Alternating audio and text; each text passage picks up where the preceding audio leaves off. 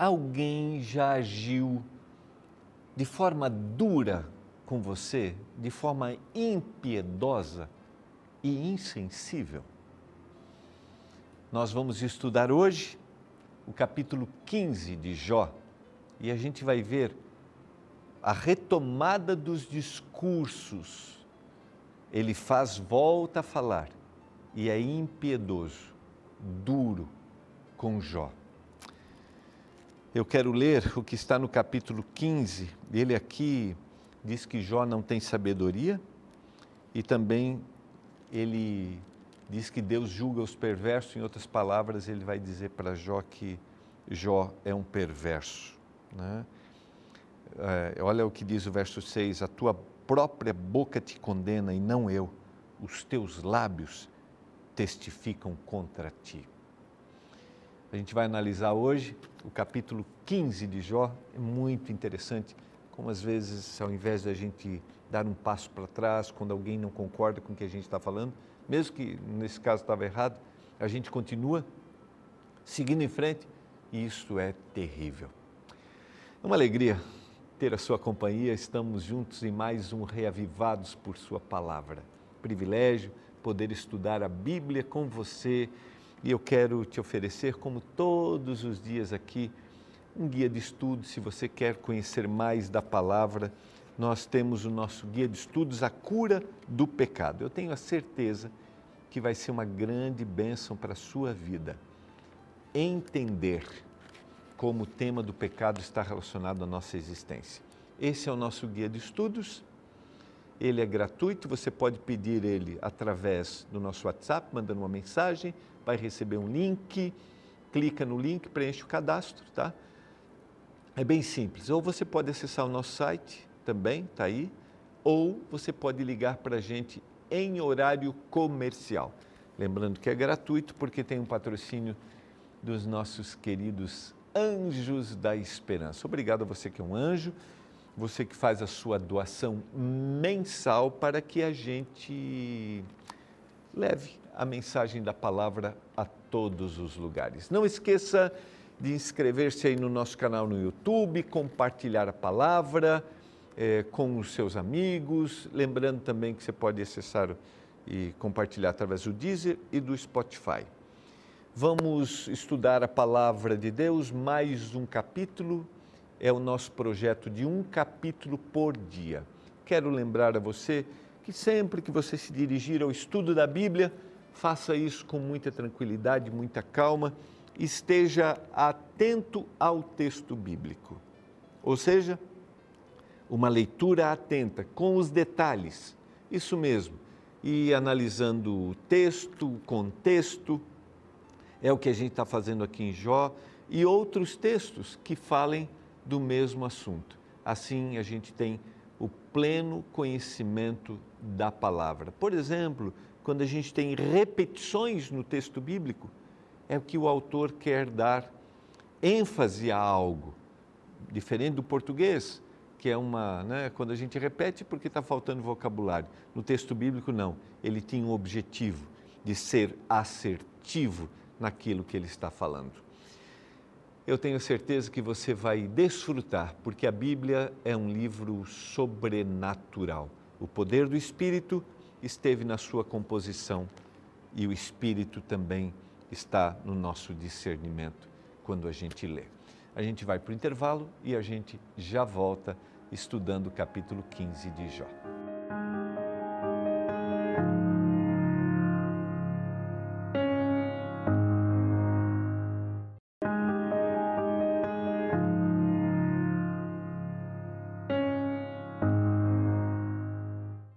Estamos de volta. Você está acompanhando o programa Revivados por Sua Palavra. Hoje vamos analisar o capítulo 15 de Jó. Só queria retomar o capítulo 14 que a gente estudou ontem, que do verso 18 até o verso 20 está falando sobre a, esse, esse, essa ideia de degradação humana nas mãos de Deus. Ele está falando sobre isso que Deus não, não está atento, que tudo que o ser humano se desfaz, Deus destrói a esperança, tu prevaleces para sempre. E no verso 21, ele retoma a fala de que um homem, quando está na sepultura, ele não vê. Os filhos recebem honra, ele não sabe. São humilhados e ele não percebe. Só para a gente ficar atento ao contexto, como eu sempre menciono aqui, né? Que ontem eu acabei dando as duas ideias. Então, é, quando a gente lê, o contexto é essencial para a compreensão. Quando volta no verso 21, está falando sobre o que ele estava falando, que o homem na sepultura não tem compreensão do que os filhos estão passando, né? porque o estado do homem na morte não tem consciência. Agora, capítulo 15. A gente tem no capítulo 15 a retomada.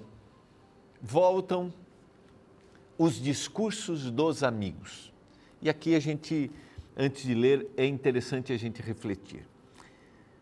Quando a gente vai discutir algo, apresentar algo, compartilhar uma ideia com alguém que está pensando diferente de nós, a persistência nesta fala, ela não é benéfica.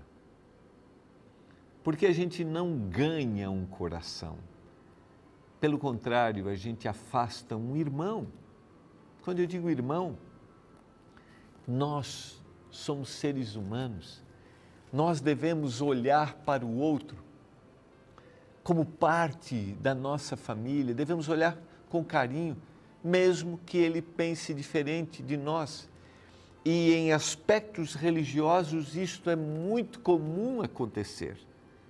Infelizmente, nós queremos apresentar verdades bíblicas de forma, às vezes, sabe, assim, agressiva, desrespeitosa. E o que, que a gente tem aqui? nós temos uma sucessão de discursos dos amigos e temos defesa de Jó. Então já ficou muito claro para os amigos que Jó pensa diferente do que eles estão colocando. Lembra que o contexto do livro é uma ideia de que o sofrimento está associado a algum erro cometido. É a visão de que a religião é retributiva, de que a vida com Deus é retributiva. Se comporte bem e Ele vai te dar a sua bênção. E Jó está dizendo: não, eu não fiz nada. Jó se defende diante de Deus, contesta a fala dos amigos. A tendência, quando a gente retoma uma discussão, fala um, fala outro, fala um, fala outro, a tendência é que a gente volte com muito mais calor e agressivamente é o que acontece com os amigos. O mais velho aqui vai retomar a fala, o ele faz. Por exemplo, do capítulo 1, é, do capítulo 15, do verso 1 até o verso 16, ele vai dizer que Jó não tem sabedoria. E a partir do verso 17 até o verso 35, ele vai falar que Deus castiga os perversos. E a gente vai ler os versos agora, você vai ver que quando ele faz, começa o discurso lá, ele, lá no início, ele até começa de forma amena, mas agora ele retoma aqui de forma muito dura. E ele vai dizer: Jó, você não tem sabedoria? E é o seguinte: Deus pune os perversos, hein? Se prepara. Se prepara. Vamos ler alguns versos com esta reflexão de que será que não é melhor dar um passo para trás e não continuar a discussão? será que não seria melhor, né? Vamos, vamos, vamos ser hipotéticos aqui, né? Jó, é o seguinte, tá bom.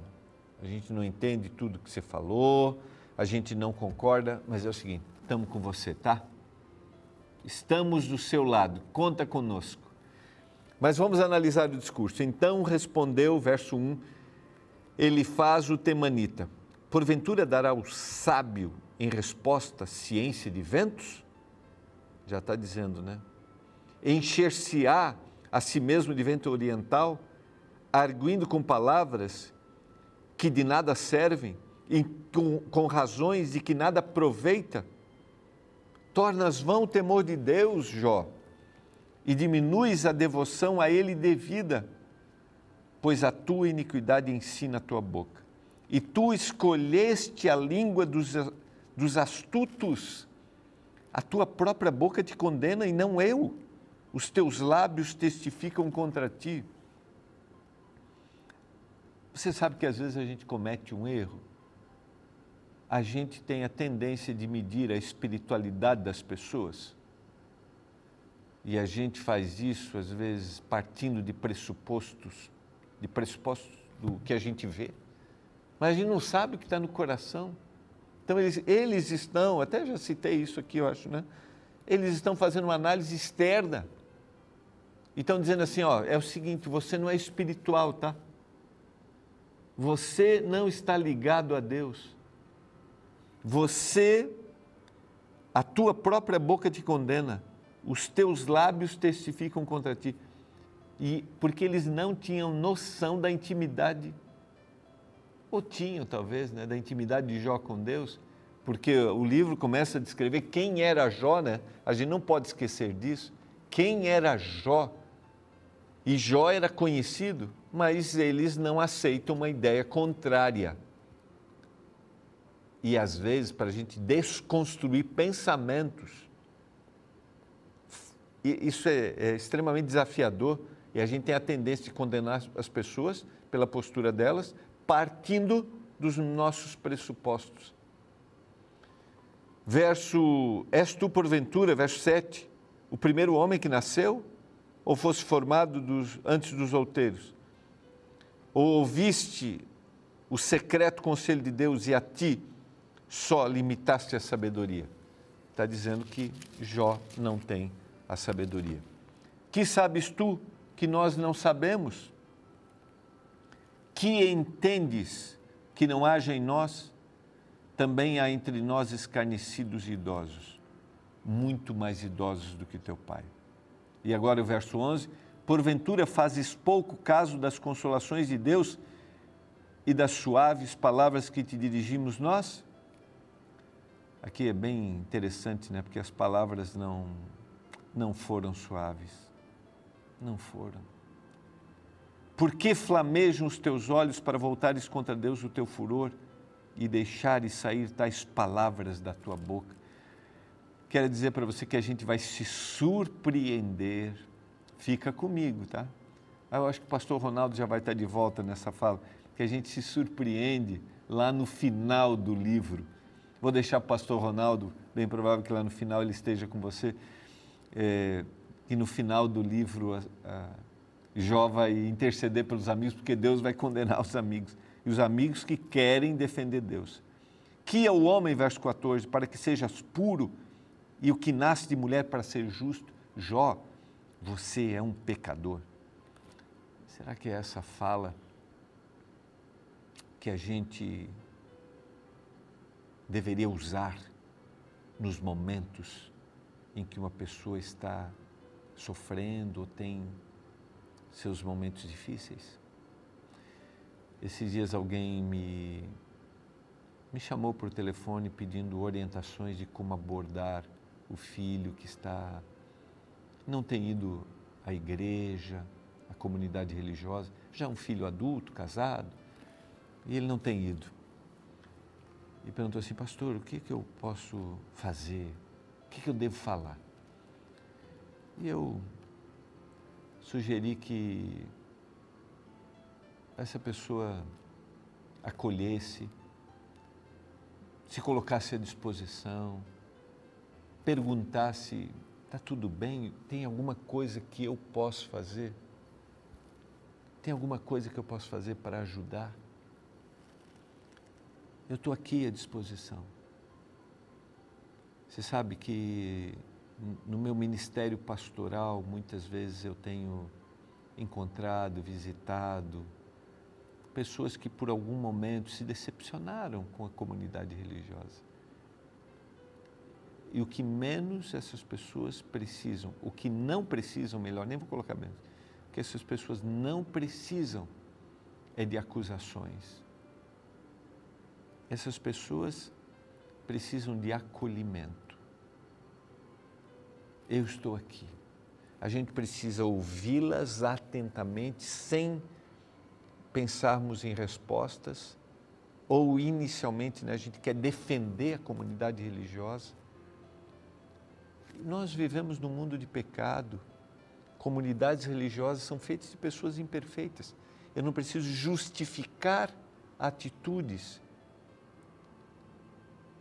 E eu não estou aqui defendendo é, o que essas pessoas, é, justificando que elas, né, o abandono. Não, não é isso. Não é isso. Mas o que eu tenho que fazer nessa hora é acolher, dizer assim: estou aqui com você. Eu entendo. Precisamos validar dores, mas nós somos insensíveis. E depois, em determinado momento, mostrar: eu faço parte dessa comunidade, eu estou aqui para te abraçar. O maior benefício que a gente pode trazer para uma comunidade religiosa é a nossa postura de carinho e dizendo: estou aqui contigo. Esse é o maior benefício. Os amigos não fazem isso, bem pelo contrário, não acolhem, eles oprimem, eles são insensíveis. No segundo estágio em que deveriam retomar lá o calar-se ou Jó, estamos com você, tá bom? Mesmo que a gente não concorde. A partir do verso 17, ele vai falar sobre o sofrimento do ímpio. Ele faz, né? Você vê que ele, ele de forma implícita está dizendo assim: Jó, você vai sofrer porque você é ímpio, você é pecador. Queria dizer para você que esta fala, sabe, de amedrontar, às vezes a gente quer conquistar pessoas para Jesus pelo medo. Né? nós falamos sobre o fim, falamos. Falamos sobre os últimos acontecimentos, falamos. Devemos falar, devemos. Mas ninguém amará Jesus por temor. Mas as pessoas amarão a Jesus por amor. Então, falar do fim, falar da eternidade, é falar de um ato maravilhoso, maravilhoso de restauração e não de medo. Não é assim. E ele vai dizer: todos os dias o perverso é atormentado no curto número de anos que se reservam para o opressor. Assombram-no a angústia e a tribulação, prevalecem contra ele como rei preparado para a peleja, porque estendeu a mão contra Deus e desafiou o Todo-Poderoso.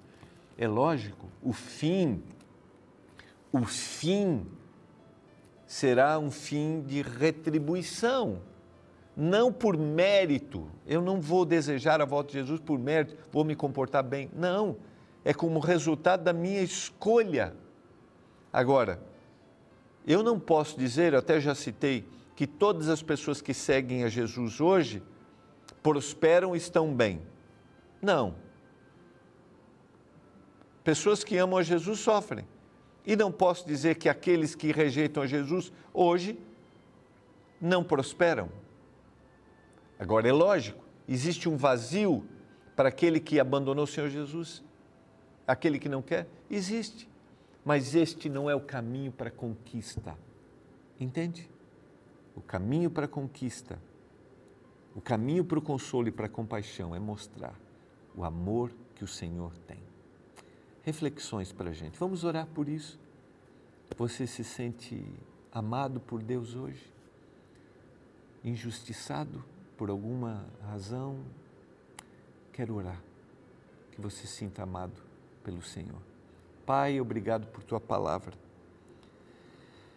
Que o Senhor nos ajude a vivermos tua graça apesar das decepções que a gente pode passar. Eu clamo por isso. Que essa bênção esteja sobre cada um dos nossos telespectadores em nome de Jesus. Amém. Foi bom demais ter a sua companhia, foi bom estarmos juntos. A gente se encontra amanhã em mais um Reavivados por Sua Palavra. Imagine a cena a seguir. Um casal recém-casado se muda para um novo apartamento para iniciar a vida a dois. Após a primeira noite juntos, a esposa acorda cedo pela manhã e, quando vai à cozinha, vê o marido com uma jarra de suco nas mãos. Ela espera para ver o que ele faria. Apesar dos vários copos que estavam ao lado da geladeira, ele toma o suco diretamente na boca da garrafa. A mulher fica furiosa, pois na sua casa tal atitude era extremamente ofensiva. Como alguém poderia contaminar todo o suco com sua saliva? reclama a mulher. Ao ouvir as queixas da esposa, o homem ficou estático sem entender nada, pois na casa dele era comum que parentes e amigos compartilhassem a mesma garrafa ao tomarem uma bebida. Tal atitude era um símbolo de amizade e intimidade. Tal cenário descreve um caso típico de choque cultural. Gary Chapman, em sua obra clássica intitulada As Cinco Linguagens do Amor, apresenta as várias formas de se expressar os sentimentos. Para ele, assim como duas pessoas de idiomas diferentes terão extremas dificuldades para dialogar, de forma semelhante dentro de um relacionamento, as pessoas se expressam de maneiras distintas e é imprescindível que compreenda como o outro pensa. Diante desses diferentes idiomas culturais, é comum que uma mesma palavra tenha sentido totalmente diferente. Isso significa que muitas vezes posso falar algo que para mim é agradável, porém para meu ouvinte pode ser completamente ofensivo. A solução para a convivência pacífica nesta realidade é entender que não sou eu que define como a pessoa vai entender o que eu falo. Antes é necessário compreender o mundo de sentido do outro para que haja enfim uma comunicação eficaz. Este é o tema presente no capítulo 15 do livro de Jó. Nesta sessão inicia-se a segunda etapa de diálogos entre ele e seus amigos. Ele faz início o discurso, o qual cada vez mais se torna mais ofensivo e autoritário. O interessante é ele não perceber como suas declarações eram ásperas. Veja como ele define suas palavras no verso 11. Porventura fazes pouco caso das consolações de Deus, disse-lhe faz a Jó, e das suas suaves palavras que te dirigimos a nós. Palavras suaves? Como eram suaves se Jó constantemente se sentia ofendido com elas? Você percebe a ironia? Não sou eu que defino como a outra pessoa deve se sentir com o que eu falo.